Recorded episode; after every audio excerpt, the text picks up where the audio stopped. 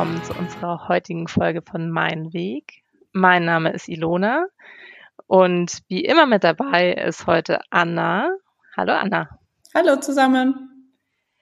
Unser Podcast heißt Mein Weg. Ähm, hier interviewen wir verschiedene Menschen zu ihrem Lebensweg und ihren Erfahrungen.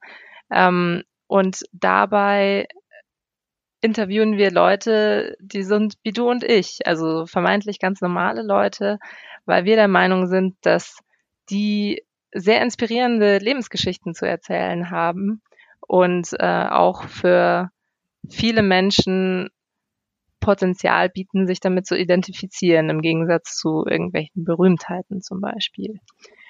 Und heute zu Gast haben wir Caro. Hallo Caro. Hallo. Caro ist ganz aktiv in Berlin im Startup-Business und äh, zudem noch eine Sportskanone. Und äh, dazu wird sie bestimmt noch ein bisschen mehr erzählen. Und äh, da möchte ich gleich starten mit der ersten Frage. Caro, wie bist du denn heute hier? Ähm, sehr entspannt irgendwie. Also vielleicht, weil äh, Freitag ist, vielleicht, weil ich heute Morgen irgendwie schon Eisbaden war und danach ähm, ja, gearbeitet habe und jetzt der Tag so langsam ausklingt. Äh, vielleicht aber auch, weil ich mich sehr darauf freue, irgendwie, dass einem auch mal Raum gegeben wird, so über den eigenen Weg zu reflektieren. Und ich fand das sehr schön, äh, was du gerade gesagt hast, weil mir selber oft irgendwie so nahbare VorbilderInnen fehlen. Und ähm, ich glaube, das ist genau das, worauf ihr auch abzielt. Und deswegen fühle ich mich auf jeden Fall sehr wohl. Vielen herzlichen Dank. Und ähm, wie schön, dass du das sagst, dass äh, du gerne so Vorbilder hättest. Und wie schön, dass du heute auch ein Vorbild sein möchtest für alle anderen. Ähm, und tatsächlich habe ich zu der ersten Frage gleich eine kleine Nachfrage zu dem Eisbaden, um Gottes Willen. ähm, wie, wie kommt man auf sowas? Ähm, tatsächlich, also jetzt im Rückblick glaube ich, mentale Gesundheit. Ähm, also zumindest ist es das, das, was es jetzt für mich ist.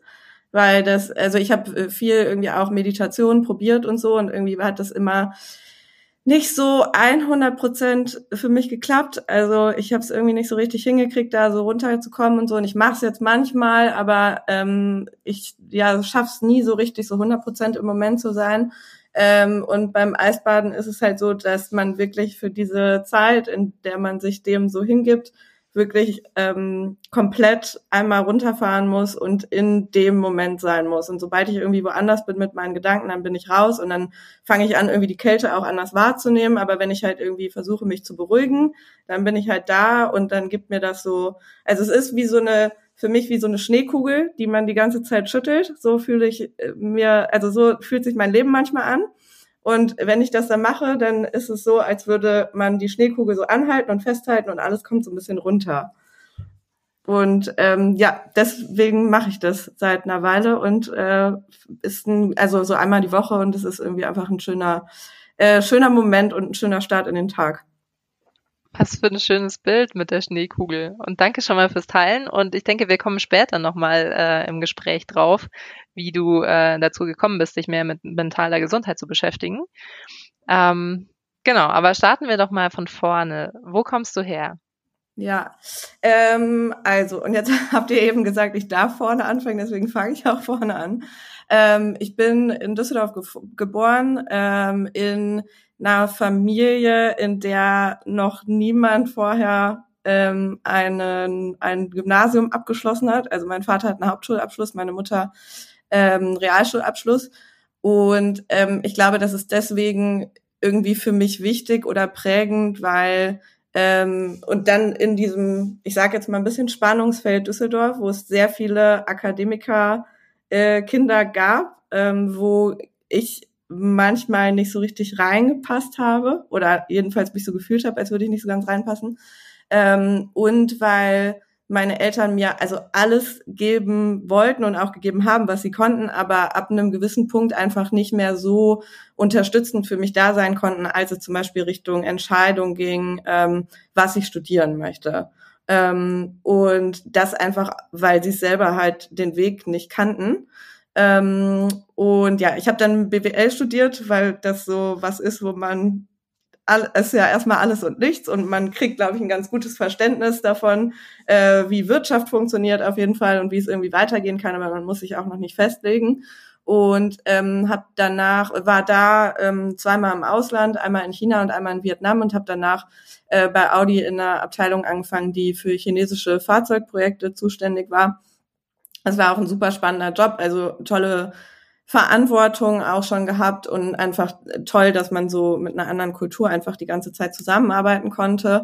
Ähm, also ich habe unheimlich viel gelernt da in der Zeit. Ähm, dann war dieser Moment mit ähm, Dieselskandal ähm, und alles, was wir damals wussten, ähm, also jedenfalls ging es mir so, wussten wir aus der wussten wir aus der Presse und nicht über eine interne Kommunikation. Und ich weiß, dass also auch wenn ich jetzt so zurückblicke, dann weiß ich, dass mich das total gestört hat, ähm, dass wir, dass es keine interne Kommunikation darüber gab, was Sache ist, weil ich auch irgendwie von Freunden dann gefragt wurde, ähm, was denn da gerade bei uns los sei und so, und ich konnte da, darauf einfach nichts antworten.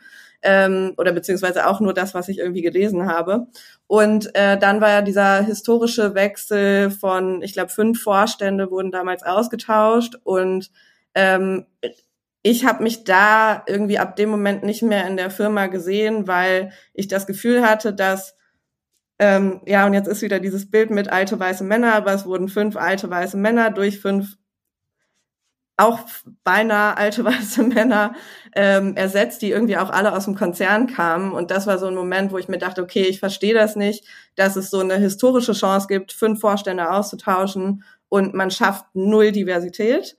Ähm, und das war irgendwie ein Moment, wo ich mich da nicht mehr gesehen habe. Und dann bin ich ähm, nach Berlin gekommen und ähm, bin hier in die Startup-Szene so ein bisschen reingerutscht, tatsächlich da auch noch über Audi, was eine super tolle Chance war.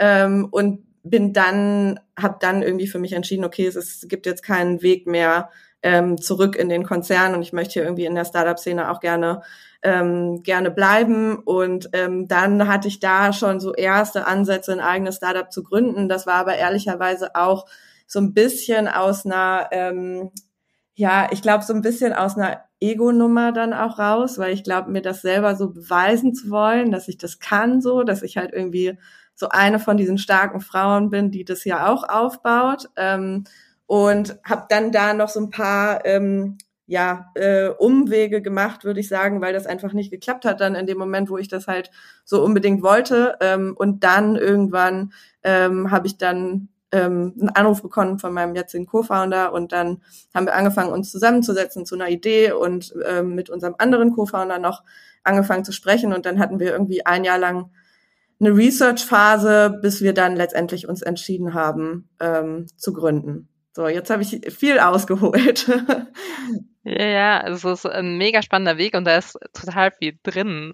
Ähm, ich würde aber an einer relativ frühen Stelle mhm. einsteigen mit einer Nachfrage. Und zwar hast du gesagt, ähm, bei deinen Eltern war relativ früh Schluss, dass sie dich weiter unterstützen konnten, weil sie halt dir nichts sagen konnten zu, was gibt's für Studienfächer, was für Unis. Mhm. Ähm, da wollte ich fragen, wie hast du denn da deinen Weg gefunden? Wie ähm, hast du, wie bist du an die Informationen gekommen oder hast du dir da vielleicht andere Unterstützer gesucht? Ja, also das war dann ziemlich äh, opportunistisch, ehrlich gesagt, weil damals wollte ich noch unbedingt äh, Hotelmanagement studieren. Einfach, glaube ich, weil das so das Einzige war, womit ich irgendwie was anfangen konnte. Ähm, und da hat mich dann mein Papa noch bei unterstützt, dass er halt da eine Uni gefunden hat in Düsseldorf, wo man das studieren konnte und so. Und dann sind wir da gemeinsam ähm, zum Tag der offenen Tür hingegangen. Und also da hat er mich so total unterstützt, das, das zu machen sozusagen. Aber ich habe dann ehrlicherweise auch ähm, kein weiteres Gedankengut hereingesteckt, mich um was anderes noch irgendwie zu kümmern oder zu informieren. So, also äh, weil ich manchmal dann schon auch ein fauler Mensch bin oder einer, der ähm, kürzeren, kürzeren Weg dann geht und nicht da irgendwie lange äh, rumrecherchiert. Und ähm, genau so ist das dann gekommen. Und dann habe ich auch mit Hotelmanagement angefangen und habe dann aber festgestellt, es ist gar nichts für mich ähm, und habe so dieses breite Feld auch gesehen von BWL und habe gesagt, okay, ähm, ich könnte immer noch Hotelmanagement machen, wenn ich denn wollte, mit einem BWL-Studium, aber andersrum halt nicht und habe dann da gewechselt. Ja, jetzt wollte ich tatsächlich gerade fragen, weil ich so ein bisschen rausgehört habe, ähm, bereust du das heute? Die Frage hast du so ein bisschen jetzt beantwortet, weil du ja dann gewechselt hast. Ähm, aber nichtsdestotrotz, ähm, es klingt so ein bisschen so, ein, so eine Wehmut raus, würde ich sagen. Weiß ja, ist, äh, das, das, stimmt, ja. Also im Nachhinein, ähm, also muss ich noch dazu sagen, das war eine Privatuni. Ähm, und ich bin dann da einfach ehrlicherweise so den einfachsten Weg gegangen. Also den einfachsten Weg mit dem Wechsel, weil mir das Semester angerechnet werden konnte und so. Ähm, aber im Nachhinein finde ich es schon schade, dass ich nie an einer staatlichen Uni studiert habe. Also das finde ich einfach schade, weil ich ähm, jetzt durchaus denke, dass ich in der Lage bin, mir das selber auch zu organisieren und das gar nicht so vorgekaut brauche. Ähm, aber zu dem Zeitpunkt habe ich einfach, ja, bin ich den kürzeren Weg gegangen und das finde ich einfach, also das finde ich ein bisschen schade, dass ich die Erfahrung einfach nie gemacht habe. Mhm. Ja, das verstehe ich. Wir haben ja, wir haben da ja einen sehr ähnlichen Lebenslauf tatsächlich. Ja. auch. Äh, ja, ich dachte ja. auch eben, als ich erzählt habe, ah, ich glaube, in vielem sieht die Anna sich gerade ja, auch. absolut. Also äh, ja, kann ich gut nachvollziehen. Ich würde noch mal einen, einen weiteren Schritt zurückgehen, was mir gerade kam, als du es erzählt hast. Ähm, du warst ja offensichtlich sehr gut in der Schule. Also sonst hätte das ja mit Studium und so weiter alles gar nicht geklappt. Wo kam das her? Hattest du so einen inneren Antrieb oder bist du einfach zugeflogen? Ähm, nee, überhaupt nicht. Also und da, das finde ich auch ein, ein, super, also Schule an sich finde ich auch ein super interessantes Thema, weil ich wurde relativ früh in so eine Schiene abgestempelt in der Schule ähm, als ähm, sprachlich begabt. Und ich finde dieses, äh, diese Einteilung in so sprachliche Begabung und naturwissenschaftliche Begabung im Nachhinein so, also das finde ich wirklich sehr schade, weil ich glaube, dass ich es mir damit auch einfach gemacht habe, zu denken, so, ja, okay, nee, Biochemie, Physik, Mathe ist halt nicht so meins. Ich bin halt eher die sprachlich Begabte. Und damit hatte ich halt irgendwie auch eine Ausrede darin, irgendwie in den Fächern drei bis vier bis fünf zu stehen und habe mir nie so richtig die Mühe gemacht. So und ich hätte so und jetzt im Rückblick denke ich mir auch wieder so ähm, vom Intellekt her glaube ich hätte ich das schon hingekriegt, ähm, aber habe mich halt irgendwie nie darum so richtig bemüht und das finde ich ja einfach sehr traurig irgendwie, dass es diese Einteilung gibt oder ich hoffe, dass es die inzwischen im Schulsystem nicht mehr gibt, weil damit so also wird man in so eine Richtung gedrängt und ich glaube jetzt, also jetzt kann ich glaube ich über mich sagen, dass ich sehr generalistisch bin und ich bin in keinem Bereich super spitz drin, aber ich bin, habe ein sehr großes Interessensgebiet auch ähm, was ja, was mir jetzt in meinem Job irgendwie auch hilft und so und auch in, in meinem Privatleben, wie ich das gestalte und so. Also es ist einfach sehr abwechslungsreich und sehr schön. Und damals wurde man halt in so eine Richtung gedrängt. Ähm, und zugeflogen ist mir das also absolut nicht. Ich habe richtig, also ich war versetzungsgefährdet in Mathe ähm, und habe aber einen Nachhilfelehrer gehabt, der mir jede Woche das Gleiche eigentlich erklärt hat und ähm, also meine Mama und mein Papa haben mich da auch schon äh, teilweise so ein bisschen aufgegeben, weil die dachten so, ja, okay, die, es ist einfach nicht ihr Ding, so. Ähm, und ich glaube, meine Mathelehrer auch und so. Und der hat aber immer gesagt so, nee, nee, die Caro, die, die schafft das schon und so, die ist nicht so dumm und die kriegt das schon irgendwann hin und dann irgendwann ist so der Groschen gefallen. Ähm, und dann habe ich tatsächlich auch Mathe ins Abi reingewählt und habe Mathe als bestes Fach abgeschlossen. Also ich habe mit einer 1 minus dann Mathe abgeschlossen. Ja. So, also äh, das, das dazu zu naturwissenschaftlich und äh, sprachlich begabt. Ja. ja, da sieht man, wie wichtig es ist, Menschen zu haben, die an einen glauben und einem ja, Mut geben. Voll, ja, voll. Also ich, ich finde, das ist schon mal sehr spannend, was du da alles erzählt hast zu äh, deiner Schulkarriere. ähm, und wir haben ja vorher schon gehört, es ging ja dann weiter zu Audi. Mhm. Ähm, da bist du offensichtlich über dieses Sprachending reingekommen mit, äh, mit China-Kooperation ähm, oder mhm. chinesischen Autos. Ähm, kann ich mich jetzt nicht mehr genau erinnern, was du gesagt hast. Auf jeden Fall, äh, sagen wir mal, über dieses Sprachenthema.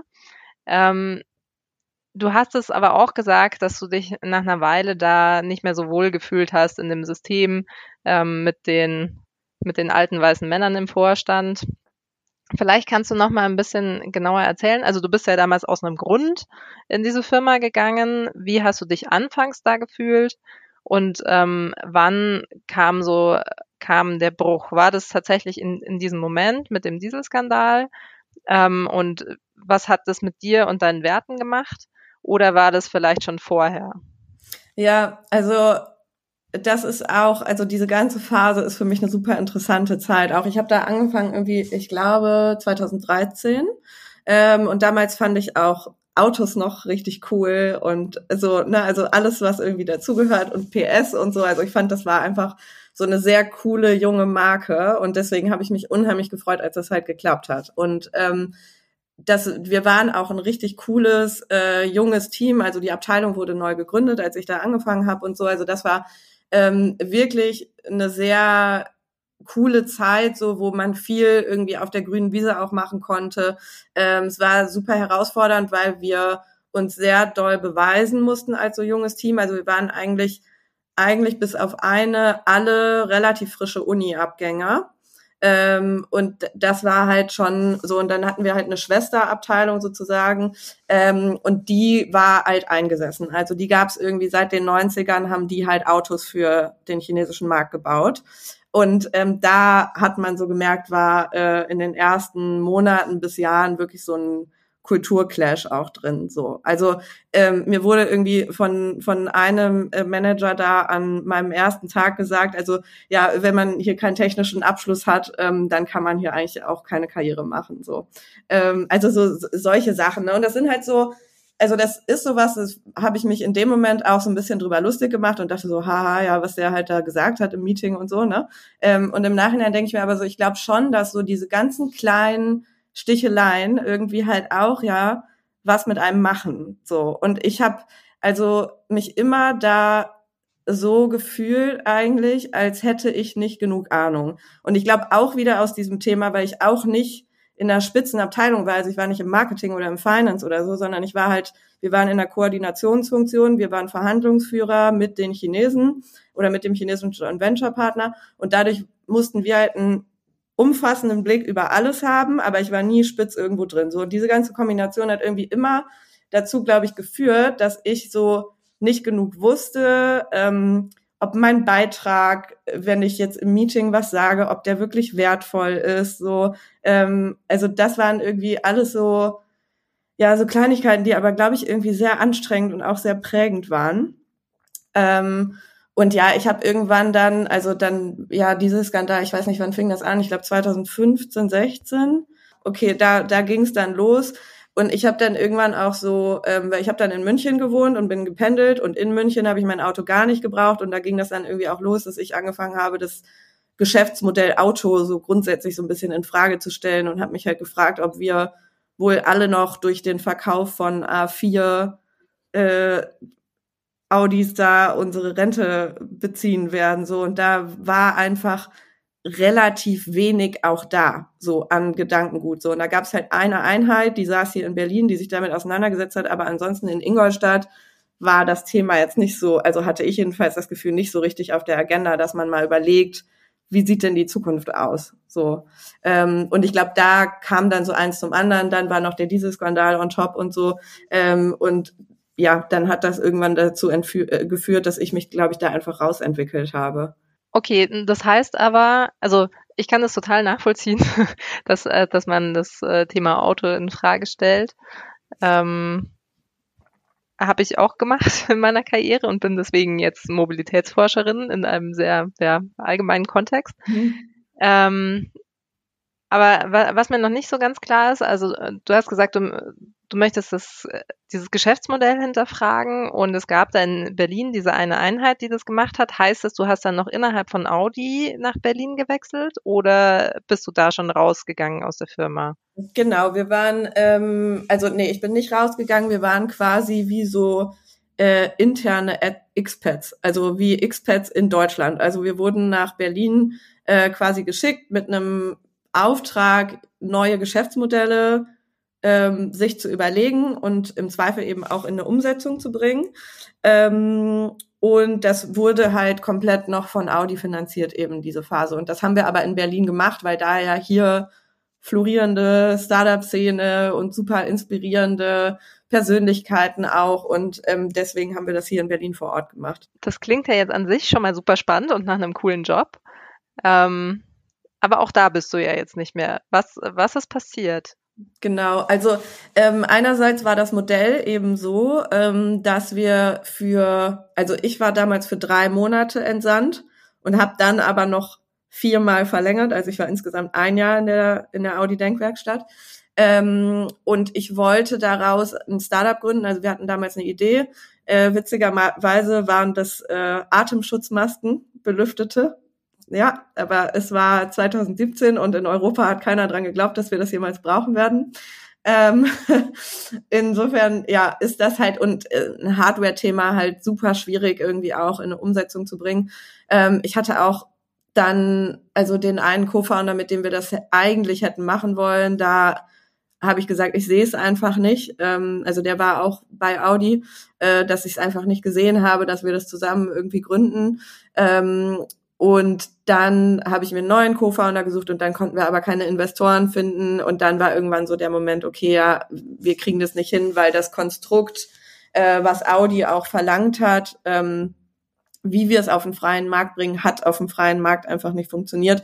Und dann irgendwann haben wir gesagt, okay, jetzt äh, geht's nicht mehr. Und dann hätte ich halt zurück nach Ingolstadt gemusst, weil dann sozusagen meine Zeit hier abgelaufen war. Und dann war ich aber an einem Punkt, wo ich gesagt habe, okay, ich kann jetzt nicht mehr zurück. Also ich war jetzt irgendwie ein Jahr lang quasi wie selbstständig gearbeitet, ne, hatte hier halt ein super Netzwerk schon aus der Denkwerkstatt, auch alles, was ich irgendwie äh, brauchte an, an Mentoren, an Workshops und so weiter, an Kontakten zu Investoren und so, das war alles da. Ähm, und daraus dann wieder zurückzugehen in einen ganz normalen ähm, Angestelltenjob, so quasi, also ich war ja vorher auch angestellt, aber es hat sich nicht so angefühlt. Ähm, das konnte ich mir dann nicht vorstellen und dann bin ich rausgegangen. Ich würde gerne nochmal auf diesen Moment gehen, in dem ihr entschieden habt, das ist es nicht. Weil ihr habt da ja, mhm. also ich meine, das kann man ja vielleicht hier mal disclosen. Ich habe das so ein bisschen mitbekommen. Wir waren ja damals so Semi-Kollegen sozusagen und ihr habt da ja sehr lange ähm, dran gearbeitet, viel ab, ja, viel reingesteckt. Ihr seid sogar nach China geflogen, um das zu testen am Kunden sozusagen, weil immer die Idee war, China ist der, ist der Markt, weil damals hat, wie du sagst, in Europa hätte keiner eine Maske getragen zu der Zeit. Ähm, und wie war dieser Moment oder wie war dieser Entscheidungsprozess zu sagen, okay, wir beerdigen das Thema jetzt sozusagen. Mhm. Ja, das ist immer so komisch mit Entscheidungen, finde ich, ne? Weil irgendwie, ähm, also es, es war eine relativ lange Überlegungsdauer quasi, aber wir hatten ja keine Deadline, bis wann wir uns entscheiden mussten. Also es war so ein bisschen ja, ähm, ja, in unserer Verantwortung, wie viel wir da jetzt noch reinbuttern. Ähm, ja, also ich glaube, der Punkt, wo es dann klar wurde, war, dass wir irgendwie eine finale Verhandlung quasi noch mit Audi hatten, wo es darum ging, ähm, wie viele Shares die behalten, also wie viele Anteile die an der an der Firma haben wollen würden, die neu gegründet würde. Ähm, und da ähm, war das so hoch, dass es auf dem freien Markt nicht funktioniert hätte und normale Business Angel ähm, jetzt da nicht rein investiert hätten. Plus dann noch, dass ähm, ich ja dann ab diesem Zeitpunkt X irgendwie auf dem, also rausgegangen wäre und null Euro gehabt hätte. Und eigentlich war der Anspruch, ähm, dass Audi noch mal ein bisschen was reinlegt, damit wir erstmal irgendwie, weiß ich nicht, drei bis sechs Monate noch mal weitermachen können. Und das war einfach nicht gegeben. Und dann war halt die Kombination aus, okay, es ist ein, ein Hardware-Produkt, was halt super schwierig ist. Also es ist halt nicht, wo man so einen Softwareentwickler braucht, um mal eben einen Prototyp zu machen, ähm, 0 Euro Entwicklungsbudget und ein Anteil von, von einem riesen Corporate drin war dann halt irgendwie einfach eine Nummer zu groß. So. Und da muss ich auch sagen, ähm, wieder, da hat mir zum Beispiel auch mein Vater wieder total geholfen, weil er ähm, also jetzt sind wir auf so einem so einem Level, was total schön ist eigentlich, dass wir uns wieder super gut miteinander austauschen können, weil er in diese ganzen unternehmerischen Dinge total Lust hat, sich da irgendwie auch reinzudenken und so und einfach gute Fragen stellt. Ähm, und da hat er mich auch total begleitet, so als ähm, ja stiller Fragensteller von der Seite, so ohne jetzt wirklich zu sagen, er findet es gut oder er findet das schlecht. Ähm, und dann war irgendwann der Punkt, wo wir gesagt haben, okay, nee, es, es geht so nicht, es macht keinen Sinn. Kannst du dich noch an den, also was war das für ein Gefühl? War das so ein Moment oder war das wirklich ein Prozess oder diese Erkenntnis? Boah, ja, das war eher ein Prozess, aber ich fand, also ich glaube, es war eher dann ähm, befreiend und das äh, habe ich eben schon mal so ein bisschen anklingen lassen. Ich finde das mit Entscheidungen oft so. Also ich habe eigentlich ähm, nichts, was ich irgendwie gemacht habe, so super krass bereut. So. Also eigentlich war alles immer okay. So, und ich bin fein damit, wie es gelaufen ist. Aber ich finde, bevor man vor so einer Entscheidung steht und gerade so eine gravierende aus einem gut bezahlten Job rauszugehen, so und keine Sicherheit zu haben, nach Berlin zu ziehen, alles aufzugeben, so, ähm, das war für mich super schwierig und belastend einfach die Phase davor. Und ich glaube, egal wie ich jetzt die Entscheidung getroffen hätte, es wäre irgendwie okay gewesen. Ähm, und deswegen war es eher eigentlich, glaube ich, der Moment dann, als wir gesagt haben, okay, wir lassen es sein, war es halt vielleicht kurz nochmal traurig, weil wir es äh, begraben mussten sozusagen, aber danach eigentlich eher befreiend und so, okay, man kann jetzt wirklich nach vorne schauen und es geht jetzt irgendwie weiter so. Bist du denn eher der Typ Bauchentscheider oder äh, Vernunftsentscheider? Nee, total Bauch. Also total. Ähm, das ist auch jetzt ganz schön, ähm, weil das irgendwie eine Eigenschaft war, die ich äh, auch sehr lange nicht als Stärke gesehen habe und wo mich jetzt meine beiden Mitgründer total darin unterstützen, dass ich ähm, genau diese, ähm, ja, diesen, diesen Skill, sage ich jetzt mal, irgendwie mit reinbringe bei uns, weil die beiden halt schon eher ähm, sehr rational sind. Und das ist total schön, dass ich da einfach jetzt so ein Konstrukt habe, wo das auch anerkannt wird, dass das wirklich wertvoll ist, wenn man das kann und sich auf seine Intention verlässt. Und deswegen äh, total Bauch. Also ich dachte immer, und das ist auch wieder witzig, weil ähm, ich finde, wir werden da irgendwie so hingetrimmt in einem BWL-Studium, dass man so rational, faktenbasiert Entscheidungen trifft. Und das ist bestimmt für vieles auch richtig, so, also zumindest so, dass man jetzt kein Geld verbrennt. Aber ich meine, also ich würde jetzt auch nicht eine Entscheidung tre treffen, wo ich super viel Geld verbrenne, weil es fühlt sich ja für mich auch nicht gut an. So, also, aber dass, dass es auch ähm, irgendwie eine eine Wertigkeit hat, dass man sagt so, boah, ich glaube, das ist nicht richtig, weil das fühlt sich für mich einfach nicht gut an. Ähm, dass das halt was wert ist, das lernt man halt irgendwie nicht und das finde ich super schade. Ja, das stimmt. Und ich finde es total schön, dass, dass du das so zusammenfasst, weil äh, so ein Bauchgefühl ist extrem viel wert und äh, teilt uns ganz viel mit zu den Erfahrungen, die wir gemacht haben in unserem Leben. Also das Bauchgefühl hat man ja nicht ohne Grund. Ähm, Genau, und voll schön auch, dass du jetzt heute in so einem diversi äh, diversen Team mhm. bist und die das auch alle so wertschätzen können. Und ähm, da wäre ich tatsächlich bei der nächsten Frage, also wir waren ja bei der Station Audi Denkwerkstatt, ihr hattet überlegt auszugründen, das habt ihr dann nicht gemacht. Trotzdem bist du ja jetzt nicht mehr dort. Was, was ist dann passiert? Mhm. Wie ist es weitergegangen? Also ich hatte dann noch, noch zwei Zwischenstationen. Ähm, ich war ähm, bei einem Corporate Incubator nochmal, weil ich dieser Gründeridee dann so oder dieser Gründerin sein Idee so hinterhergerannt bin. Ähm, um da irgendwie die perfekte, möglichst schnell die perfekte Idee und das perfekte Team zu finden, um da auszugründen. Ähm, das hat auch nicht geklappt. Ähm, und ich habe da tatsächlich das erste Mal so festgestellt, dass ich massive Schwierigkeiten mit einer Führungspersönlichkeit auch hatte da, ähm, wo ich gesagt habe, es geht für mich abs, also es geht einfach nicht, ich ertrage das nicht mehr ähm, und bin dann da auch raus und ähm, bin dann zu einem Venture, ja, Venture Building Consultant quasi gegangen und ähm, habe da ein Corporate-Projekt betreut, ähm, als ja auch neue Geschäftsmodelle finden für, ein, für einen Konzern. Und dann eben hat irgendwann mein, mein jetziger Mitgründer angerufen und dann haben wir, bin ich da auf Halbzeit gegangen in meiner derzeitigen Stelle und dann haben wir dem halt immer mehr Raum gegeben sozusagen. Und dann haben wir irgendwann gegründet. Wir müssen einmal, glaube ich, kurz den Begriff Venture Building Consultant erklären. Ach so.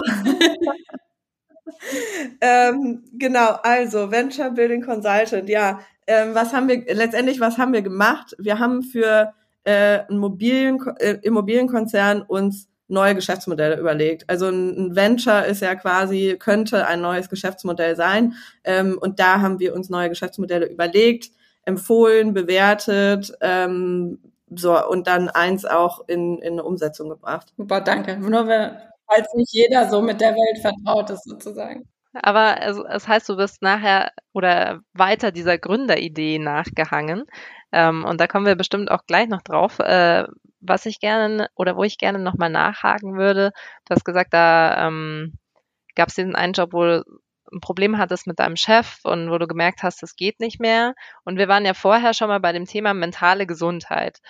Ähm, war das der Punkt, wo du angefangen hast, dich mit, mit, mentaler Gesundheit zu beschäftigen? Oder kam das schon früher oder vielleicht auch erst später? Boah, das war auch, glaube ich, wieder so ein Zusammenspiel aus ganz vielen verschiedenen Sachen. Aber das war auf jeden Fall eine Phase, in der es mir gar nicht gut ging. Also ich bin wirklich mit, ähm, mit Krawall im äh, so Thema Bauchgefühl, ja, also mein ganzer Körper war auf Anspannung. Ich bin total angespannt zur Arbeit gefahren und ich war super angepisst, wenn ich da raus bin. Und wir haben uns eigentlich, also ich habe es gar nicht ertragen, weil es so ähm, einfach kein transparentes und offenes Miteinander war, sondern ich fand es halt so super intrigant in der Zeit und es war so, ähm, also in dem Moment habe ich das gar nicht, glaube ich, so gemerkt, dass das halt, also da habe ich mir nicht Gedanken gemacht über mentale Gesundheit, sondern ich habe irgendwann einfach gemerkt, so ähm, mir geht's einfach nicht gut, so ähm, und habe dann angefangen und da kamen noch ein paar persönliche ähm, Sachen aus meiner Vergangenheit zu, habe dann irgendwann angefangen, eine Therapie auch zu machen. Ähm, und dass ich jetzt irgendwie über mentale Gesundheit rede, ist ehrlich gesagt erst ab einem Punkt, wo ich glaube, dass ich überhaupt weiß, was mental gesund sein irgendwie für mich bedeutet. So, und also in der ganzen Therapiezeit habe ich nie gedacht, so, oh ja, Mental Health, so, sondern ähm, es war irgendwie, ist es, glaube ich, so gewachsen und jetzt ja, ist es halt der Begriff, den man dafür verwendet, glaube ich. Ähm, aber es war nicht so, dass ich dachte, oh, ich muss da jetzt mal dran arbeiten, sondern mir ging es einfach schlecht in der Zeit. Da noch mal ein bisschen nachgefragt, kann es sein, dass du da ähm, so, so ein Körpermensch bist? Also ich habe das Gefühl, dass du viel über Körperempfindungen merkst, ob es dir jetzt gut geht oder nicht, ob du eine Entscheidung triffst oder nicht. Trifft das zu für dich? Ja, total. Also ich glaube, in allem, äh, was ich mache, habe ich ähm, so super interessante Beobachtung. Ähm, und auch der, das Wort Körpermensch habe ich noch nie gehört, aber ähm, ist, ich glaube, es trifft total zu, wenn ich so drüber nachdenke. Ähm, ich habe oft äh, früher in der Schule schon so Migräne gehabt, wenn ich Stress hatte. Ähm, ich hatte, ähm, also ich kann ich auch auch hier ganz offen sagen, ich hatte eine Essstörung, weshalb ich in Therapie gegangen bin tatsächlich. Also auch da habe ich halt super viel über meinen Körper kompensiert, so oder über Sport. Und wenn ich Sport nicht machen konnte, dann hat das auch eine krasse Bedeutung für mich gehabt und so. Also ähm, ja, ist auf jeden Fall, glaube ich, immer so, dass so die, also dass meine, und das ist jetzt auch wieder interessant für mich, so dass meine mentale Gesundheit sehr stark auch schon von meiner körperlichen irgendwie abhängt. Oder umgekehrt, ne? Ja, genau. Im Spiel, ja. ja. Ich würde gerne, also ich weiß nicht, wie tief du reingehen willst, aber ich finde das äh, sehr gut, dass du das Thema, du hast eine Therapie gemacht, angesprochen hast, weil das ist mhm. ja auch was, wo man heutzutage nicht so drüber, nach wie vor nicht drüber spricht, obwohl wir alle über Mental Health reden. Ähm, deshalb würde ich da gerne einfach nur nochmal fragen, wie war da der Entscheidungsprozess? Also wie hast du dich dafür entschieden? Und ich meine, offensichtlich hat es dir was geholfen, also würdest du es wahrscheinlich immer wieder tun und jedem empfehlen. Aber ähm, ja, hattest du Vorbehalte? War das für dich völlig klar? Wie hast du dich dem Thema genähert? Also ich habe ich hab eine Freundin hier in Berlin, die ähm, damals eine psychotherapeutische Ausbildung gemacht hat. Und ähm, das war das erste Mal, dass ich äh, darüber gesprochen habe, dass ich glaube, oder dass ich mir wünsche, dass ich ein normales Verhältnis zu Essen habe. Und ähm, weil ich habe irgendwie, also ich habe mit 16 angefangen, super viele Diäten zu machen und so. Und dann ist das alles immer schlimmer geworden. Also ich glaube, wer sich irgendwann mal in einer ähnlichen Situation befunden hat, der weiß jetzt auf jeden Fall, was ich meine gerade. Ähm, so, das fing halt irgendwann mit, mit 15, 16 so an und zog sich halt komplett durch, bis ich halt dann irgendwann ja, ich glaube, ich habe mit 28 angefangen, eine Therapie zu machen ähm, und habe dann so gemerkt, und ich dachte immer wieder, ich hätte irgendwie jetzt den Stein der Weisen gefunden, ne? Und jetzt hätte ich es im Griff und so. Und irgendwann habe ich einfach gemerkt, boah, ich komme da nicht raus, weil es gibt immer wieder so Phasen, wo ich das Gefühl hatte, es ist alles okay, aber diese Phasen, wo ich das Gefühl hatte, es ist alles okay, war einfach nur, dass ich mein Körper, mein Sportprogramm, mein Essprogramm unter Kontrolle hatte. Und sobald es irgendwie aus der Bahn geriet, so bin ich, ist alles äh, in sich zusammengefallen. Und da habe ich so gemerkt, ähm, ich habe kein normales Verhältnis dazu und ich war total verzweifelt, weil ich dachte so, boah, ich will einfach, dass es normal ist. Und dann habe ich mit ihr darüber gesprochen, Ähm, und dann hat sie gesagt, dass man relativ gut an, an Therapieplätze drankommt in das war jetzt in der Berliner Akademie für Psychotherapie. Also das sind dann Therapeuten und Therapeutinnen in Ausbildung.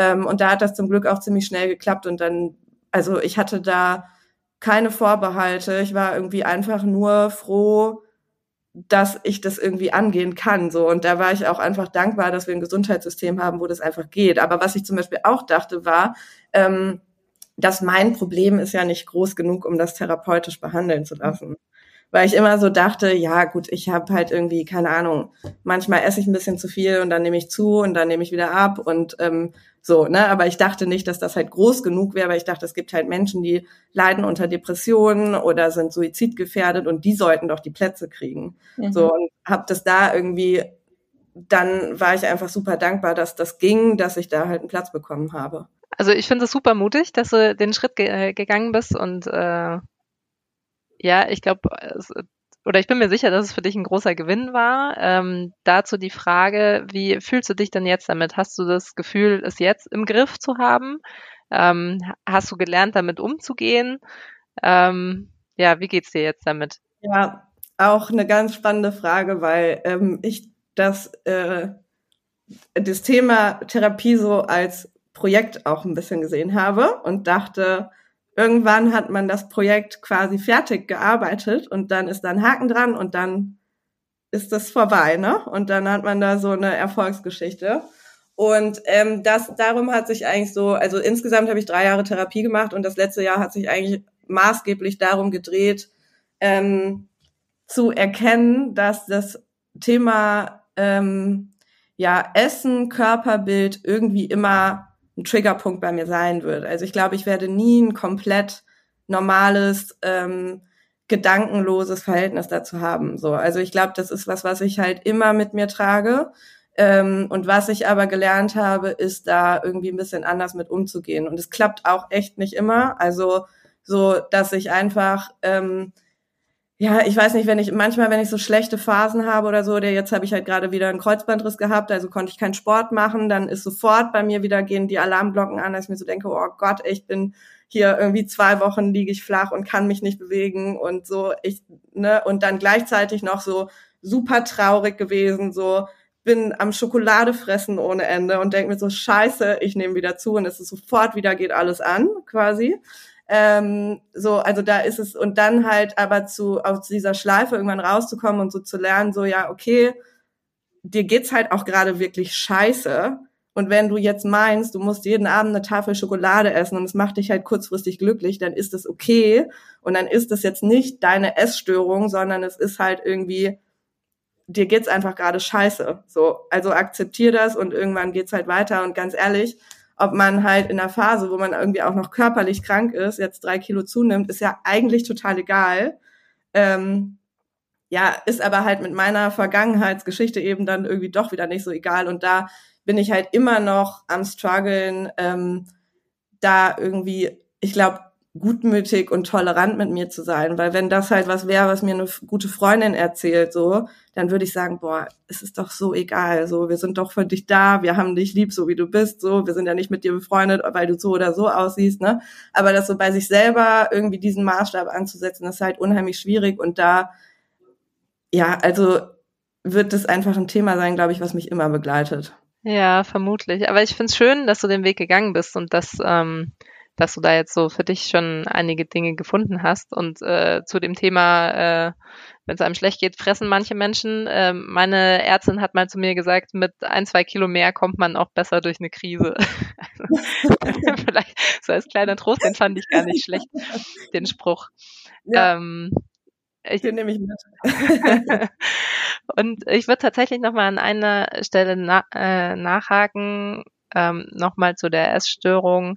Du hattest vorher gesagt, ähm, ich, ich muss gerade nochmal überlegen, wie der Satz genau war, ähm, dass es besonders schlimm dann ist, wenn du das Gefühl hast, du hast die Dinge nicht mehr unter Kontrolle. Mhm. Denkst, denk, denkst du, es ist ein Thema, das mit Kontrolle zu tun hat und hast du selbst ein Problem oder sagen wir mal ein Thema mit Kontrolle und wie gehst du überhaupt damit um, Dinge kontrollieren zu können oder eben nicht. Vor allem jetzt in dem beruflichen Kontext, in dem du bist, mit dem Startup-Business, äh, ist ja viel, was man nicht kontrollieren kann, ob man jetzt Geld bekommt oder nicht zum Beispiel. Mhm. Ähm, was, äh, was ist, was bedeutet das Thema für dich und dein Leben?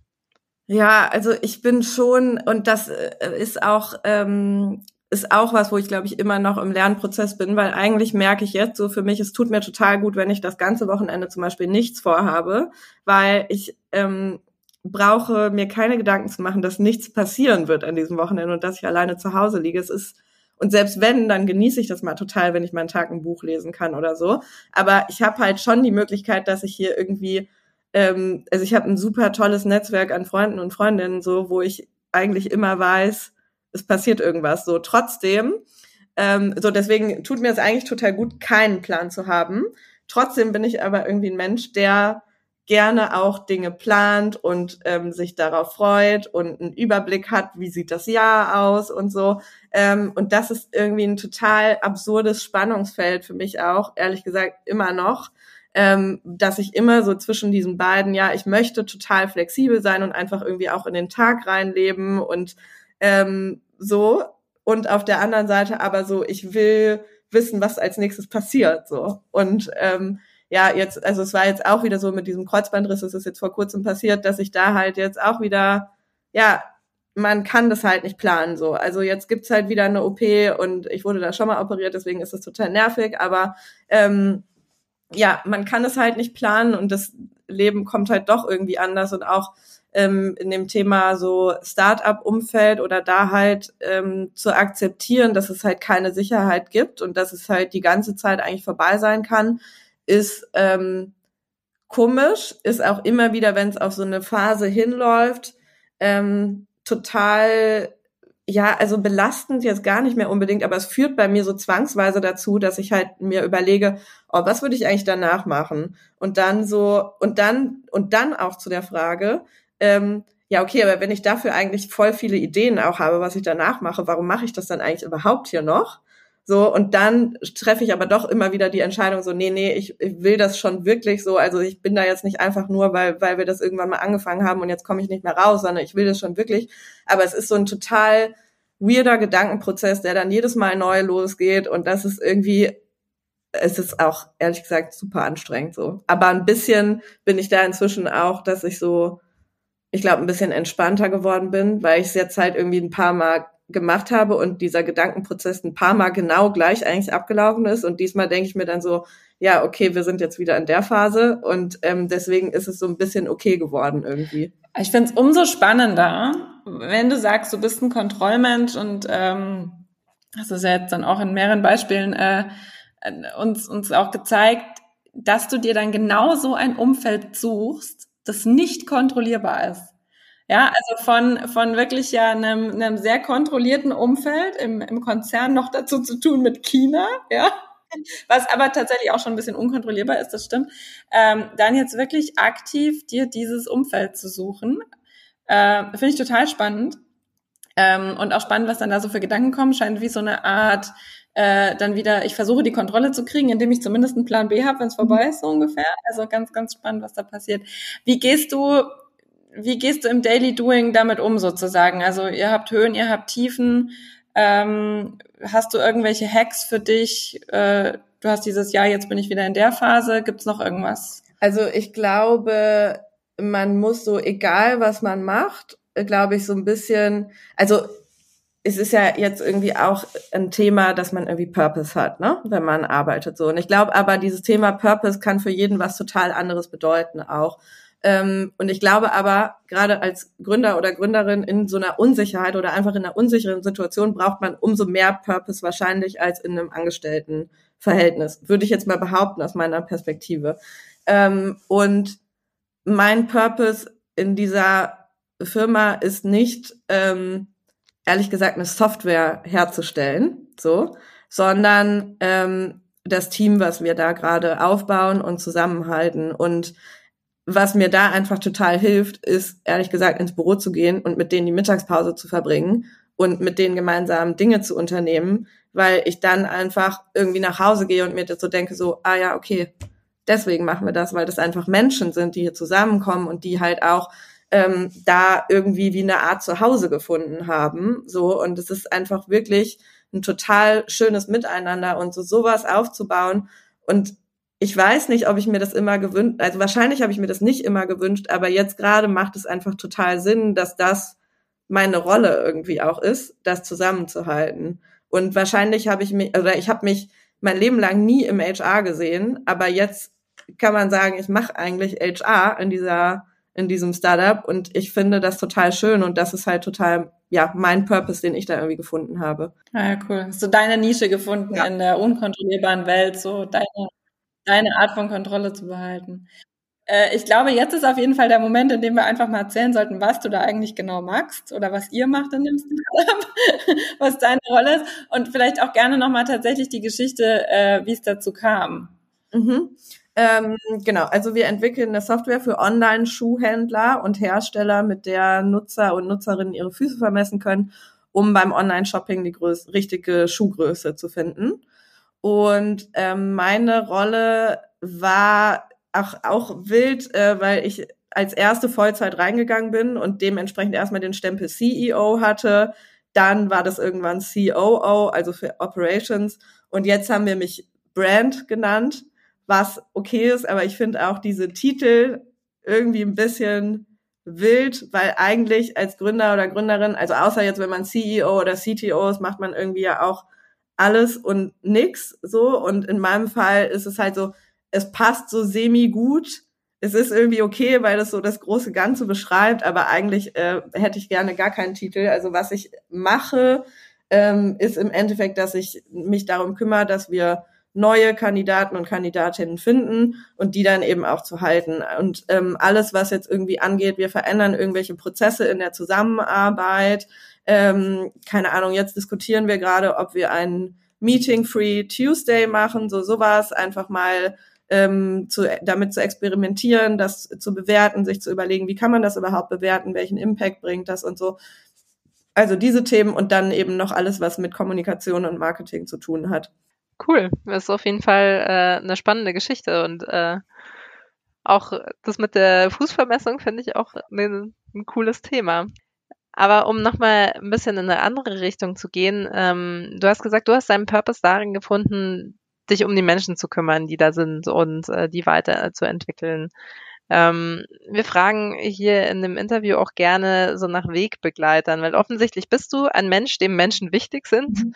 Ähm, hast du denn bestimmte Menschen in deinem Leben, die dich begleitet haben, inspiriert haben, unterstützt haben? Ja, ähm, also ich glaube, also einerseits in dem Bereich glaube ich schon auch meine Mutter tatsächlich, weil sie auch so eine totale Kümmererin ist. Ähm, und ich finde das manchmal total schrecklich, weil ich mir denke, oh Gott, ich sehe, wie sie sich irgendwie für andere immer so aufopfert, ne? Und ähm, sehe, dass ich irgendwie da ähm, ein bisschen in ihre Fußstapfen trete und mir manchmal so denke, oh Gott. Ähm, auf der anderen Seite ist es aber ja auch was total Schönes, wo man halt so unheimlich viel zurückkriegt. Ähm, also ich sehe auf jeden Fall vieles von ihr so in dem, wie ich mit Menschen umgehe, glaube ich. Ähm, und dann ehrlich gesagt auch super viele Freunde und Freundinnen, die so um mich rum sind, weil ich glaube, also und ich habe jetzt nicht unbedingt ähm, Freundinnen in meiner in meinem Startup so, also ich glaube nicht, dass wir auf einem freundschaftlichen Verhältnis sind, aber trotzdem ist so die Art und Weise, also wie möchte ich mit Menschen umgehen, wie möchte ich, dass Menschen mit mir umgehen, so das ist trotzdem was, was ich halt also in meinem sozialen wie in meinem privaten Umfeld halt total wiederfindet. Ähm, und dann gibt es noch eine, ähm, tatsächlich hier die Gründerin von dem äh, Spinning-Studio, in dem ich äh, noch nebenberuflich angestellt bin, ähm, die mich einfach sehr, also wir sind nicht unbedingt auf einem engen Verhältnis miteinander, aber die ich finde, dass sie ähm, ihr Unternehmen und ein Fitnessstudio in der Corona-Krise zu führen, ist, glaube ich, echt kein Spaß. Und ähm, das hat sie so transparent, ähm, offen und auch gut durch die Krise geführt mit allen Angestellten, die da irgendwie dranhingen, ähm, dass sie auf jeden Fall ein Mensch war, der mich da auch nochmal sehr inspiriert hat, würde ich sagen. Jetzt hast du das genau mit dem Spinning, wir haben es ja vorhin am Anfang schon erwähnt, mit äh, Sportskanone. Das heißt, du magst auch tatsächlich parallel zu deinem äh, Gründerjob, in dem du ja sehr viele Aufgaben hast, wie du gerade erzählt hast, bist du auch, auch noch Spinning-Trainerin sozusagen. Ähm, warum? Was gibt dir das? ja, warum tust du das? ja, also ähm, ja, also ich glaube, da schließt sich wieder der Kreis mit dem, was ich am Anfang gesagt habe, dass ich irgendwie sehr generalistisch unterwegs ähm, bin und auch feststelle, dass ich immer wieder neue Interessen finde und immer wieder neue Sachen ausprobieren will und so. Und das ähm, hört, glaube ich, auch nicht auf. Und das ist eigentlich auch was total Schönes, finde ich, ähm, weil es mein Leben sehr bereichert hat. Und ich habe da in dem Studio trainiert und es ist ein relativ teures Studio. Ähm, und irgendwann, also als ich dann selber Gründerin geworden bin, dachte ich so, okay, jetzt ist so eigentlich der Punkt, wo ich mir das auch nicht mehr leisten kann, hier zu trainieren. Ähm, und dann haben die Trainer oder Trainerinnen gesucht in, zur Ausbildung und dann dachte ich so, ach ja, könnte ich ja das mal versuchen, weil wir machen, also wir äh, machen die Musik selber, die dann eben läuft und die Musik passt dann zu den Intervallen und so, ähm, plus eben das, das Training an sich und es ist für mich halt eine super ähm, schöner Ausgleich einfach, weil ich äh, da auch mal 45 Minuten habe, wenn ich in diesem Raum bin, wo ich komplett raus bin. Also wirklich komplett. Ich verschenke in diesen 45 Minuten eigentlich keinen Gedanken an irgendetwas anderes als an die Musik, das Licht und die Leute, die da sitzen und mit mir sich gemeinsam irgendwie an abstrampeln. Und das ist irgendwie total schön, dass man das hat. Und es gibt mir halt auch super viel Energie zurück. Also wenn man da, wenn da die Leute dann freudestrahlend und eigentlich völlig fertig, aber trotzdem freudestrahlend rausgehen und ähm, sagen, was für ein tolles Set das war, so dann ist es halt irgendwie mega schön und das ist was, was man dann auch auch mitnimmt. Und deswegen glaube ich, dass sich so diese beiden Sachen eigentlich total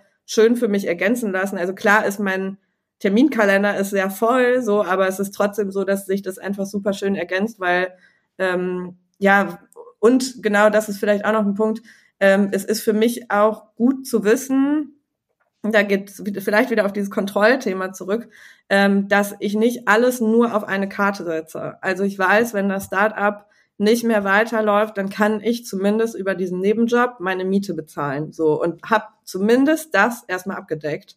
Ähm, und das ist überhaupt nicht der Hauptgrund, warum ich das mache, aber trotzdem fühlt sich das für mich einfach gut an, dass ich weiß, ähm, ich habe zwei Standbeine so ein bisschen. Ich finde es voll schön, dass du da für dich so eine Energiequelle gefunden hast, die dir ganz nebenbei noch so ein bisschen Sicherheit gibt. also finde ich total gut. Und du hast am Anfang gesagt, da, da schließt sich der Kreis und ich würde tatsächlich an dieser Stelle auch so langsam den Kreis schließen wollen. Ähm, und mit unserem Interview zum Ende kommen. Jetzt würde ich dir gern noch eine Frage stellen zum Ende. Wir haben ja gesehen, du bist eine Person, die aus dem Bauch raus ganz viel macht und ganz viel ausprobiert und äh, an vielen Dingen interessiert ist. Wo möchtest du denn noch hin in deinem Leben?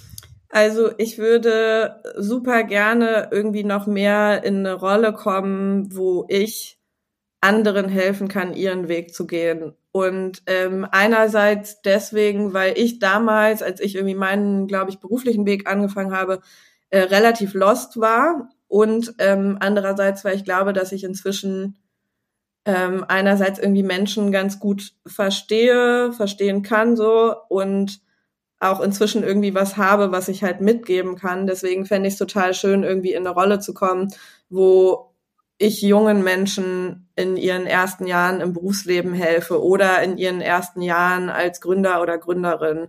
Und ähm, das geht vielleicht in eine, in eine ähnliche Richtung, was ihr gerade macht, also einfach in, in eine Coaching-Richtung dann tatsächlich.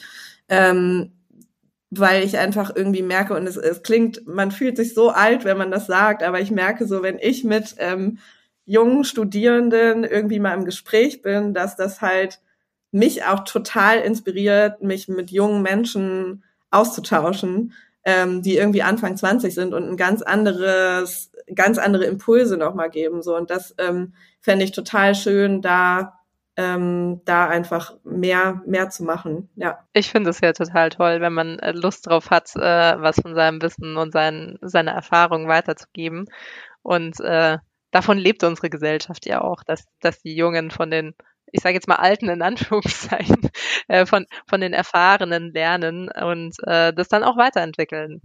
Ähm, was dann vielleicht für die, für die ganz Alten und Erfahrenen manchmal so ein bisschen schwierig ist, dass man dann da sitzt und irgendwann überholt wird und ähm, ja, dann äh, oft auch nur noch Zuschauer ist am Ende. Aber davor hat man ja viel Zeit, Dinge mitzugeben und mitzugestalten.